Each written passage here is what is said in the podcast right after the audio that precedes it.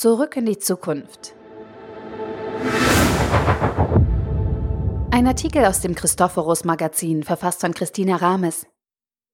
Vor 125 Jahren startet in Paris der erste Automobilwettkampf der Welt. Ende 2019 bestreitet Neil Jani das erste Formel-E-Rennen in der Geschichte von Porsche. Damals wie heute geht es um die Zukunft des Motorsports.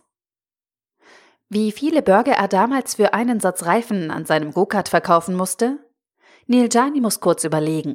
Zahlen und Spielereien faszinieren ihn, seit er rechnen kann. Er sitzt mit seiner Frau Lauren im Burgerrestaurant Jack and Joey in Mont-la-Jolie, gut 50 Kilometer nordwestlich von Paris, und erinnert sich an die Zeit, als er mit 13 Jahren im Schnellrestaurant seiner Eltern aushalf, um erst erwachsen und dann Rennfahrer zu werden. Sein letztes Rennen im Go-Kart fällt ihm ein. Er fährt es in Gedanken nach, sitzt Zentimeter über der Straße, sucht die Linie, bremst an, lenkt so wenig wie möglich, um das Material zu schonen. Er blickt auf, ist wieder ganz im Hier und Jetzt. Die Mittagsrast ist vorbei, es geht weiter. Draußen wartet das neue Porsche 911 Carrera S Cabriolet. Gestartet sind sie in Paris. Ihr Ziel heißt Rouen. Sie werden für die noch knapp 90 Kilometer vom Mont-la-Jolie in die Hauptstadt der Normandie Stunden brauchen. Eine ausgedehnte Reise zurück in die Zukunft. Spurensuche dort, wo vor 125 Jahren alles begann. Automobilgeschichte. Geburtsstunde des Motorsports. Mit Neil Jani startet das neue Formel E-Werksteam von Porsche in die im Dezember 2019 beginnende sechste Saison der weltweit ausgetragenen ABB FIA Formula E Championship. Der Schweizer, seit 2013 Porsche-Werksfahrer, ist der erste Pilot, den der Stuttgarter Sportwagenhersteller dafür verpflichtet hat. Ein Mann mit Speed, Erfahrung in der Formel E und als Entwicklungsfahrer eine etablierte Größe in einem technologisch zukunftsweisenden Programm. Am Steuer des Porsche 919 Hybrid wurde er 2016 mit seinem Team Le Mans Gesamtsieger und FIA Langstreckenweltmeister. Mit dem 919 erzielte der heute 35-Jährige von 2014 bis einschließlich 2017 vier Siege, neun Poles und vier schnellste Rennrunden. 2018 gelang ihm mit dem 919 Hybrid Evo im belgischen Spa-Francorchamps eine Bestzeit, mit der er Lewis Hamilton und dessen Formel 1 Streckenrekord ziemlich alt aussehen ließ. In Frankreich gönnt sich Gianni eine Auszeit von seinem anstrengenden Testprogramm. Verbindung von gestern, heute und morgen. Beginn am Boulevard Maillot am Nordwesten von Paris. Dort, wo am 22. Juli 1894 das erste Rennen der Automobilgeschichte startete. Paris-Rouen. Ein Wettbewerb für Wagen ohne Pferde. Ausgerufen von Pierre Giffard. Der Chefredakteur der Pariser Zeitung Le Petit Journal wollte demonstrieren, dass dem Automobil die Zukunft gehört. Mehr als 100 Fahrer meldeten sich an. 21 Fahrzeuge bestanden die technische Abnahme. Fahrzeuge mit Benzin, Dampf oder Gasmotoren, auch ausdrücklich erwünscht mit Elektroantrieb. Tonnenschwere Ungetüme trafen auf leichte Dreiräder, Lieferwagen und Busse auf filigrane Benzingefährte. Die 5000 Franc Preisgeld gebührten, so die Ausschreibung, nicht dem schnellsten Fahrer, sondern demjenigen, der das ungefährlichste, am leichtesten zu bedienende und günstigste Gefährt präsentierte. Um 8.01 Uhr senkte sich die Flagge.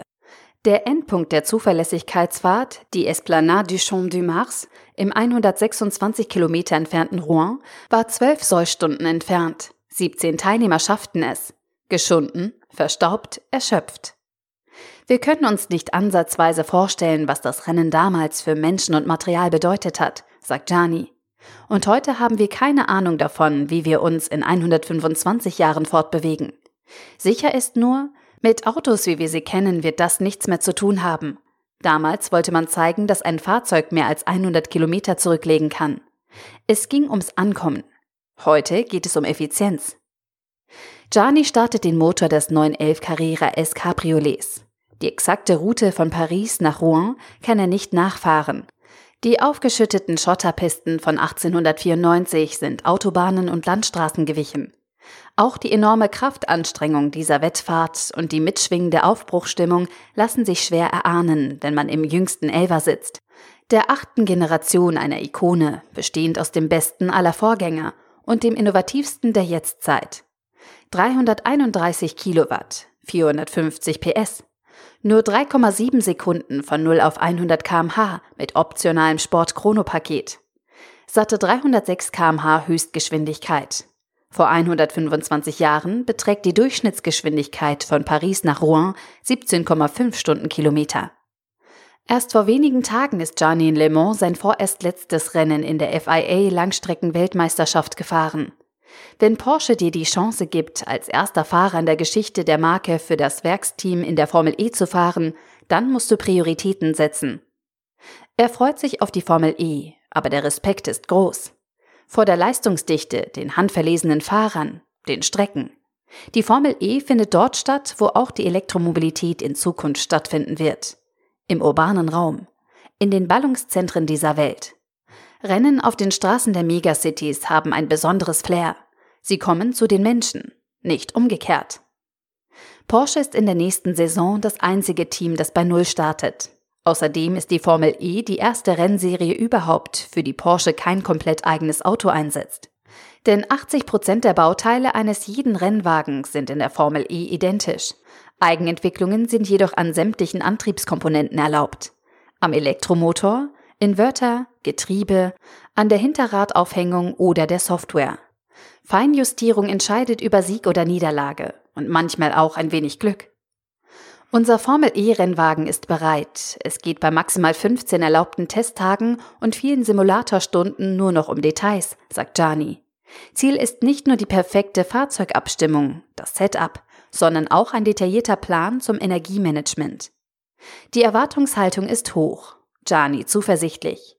Ein Podiumsplatz sollte schon drin sein, findet er. Wie damals vor drei Jahren, als er mit Romain Dumas und Marc Lieb das 24-Stunden-Rennen in Le Mans für Porsche entschied. Du kannst Le Mans nicht gewinnen, weiß Gianni. Le Mans lässt dich gewinnen. Oder eben nicht. Aus elf Jahren Le Mans in Folge nimmt er vieles mit in die Formel E. Vor allem Geduld. Er fährt nach Mont-la-Jolie, wo die Teilnehmer vor 125 Jahren ihren 90-minütigen Mittagsstopp einlegten. Etwa drei Stunden nach dem Start in Paris. Lauren und Neil Gianni schauen sich Fotos an.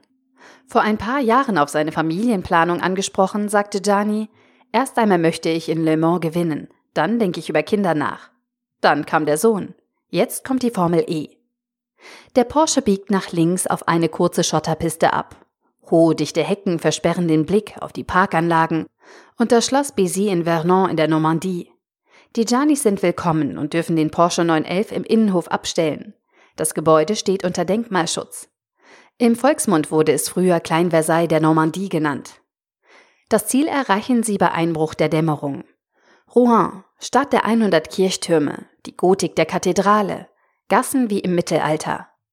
Auf dem alten Markt wurde 1431 die Nationalheldin Johanna von Orléans verbrannt. Ein Stein erinnert daran. Es bleibt nicht viel Zeit dafür. Zu viele Zwischenstopps.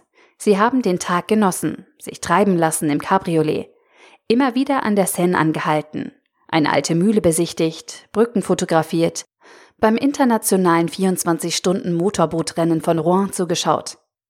Aber noch immer verrät Gianni nicht, wie viele Hamburger er vor 22 Jahren für einen Satz Go-Kart-Reifen verkaufen musste. Also eine Schätzfrage. Wo wird Porsche am Ende der ersten Formel E-Saison 2020 stehen? In den ersten acht Rennen der laufenden Serie gab es acht verschiedene Gewinner, sagt er. Technisch ist so vieles gleich. Der Fahrer macht den Unterschied. Gianni steigt aus und läuft zum Springbrunnen an der Esplanade du Champ de Mars. Er dreht sich um und lächelt. Ich bin noch nirgendwo in meinem Leben angetreten, um nicht irgendwann ganz oben auf dem Podest zu stehen.